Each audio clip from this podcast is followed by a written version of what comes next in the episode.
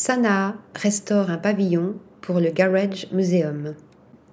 Le Garage Museum of Contemporary Art de Moscou a annoncé une collaboration avec le studio japonais Sanaa, auréolé du Pritzker 2010, pour restaurer un pavillon en ruine des années 1920. Érigé en 1923 dans le parc Gorky à Moscou à l'occasion d'une exposition, cet ancien pavillon de chasse est par la suite surnommé pavillon hexagonal et connaît plusieurs vies café, cantine, restaurant, discothèque, avant d'être partiellement détruit par plusieurs incendies. Classé monument historique en 1999 grâce à la ville de Moscou, une nouvelle page s'ouvre aujourd'hui pour l'édifice.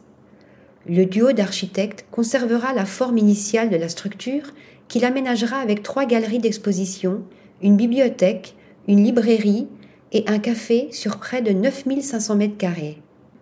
Article rédigé par Lisa Agostini.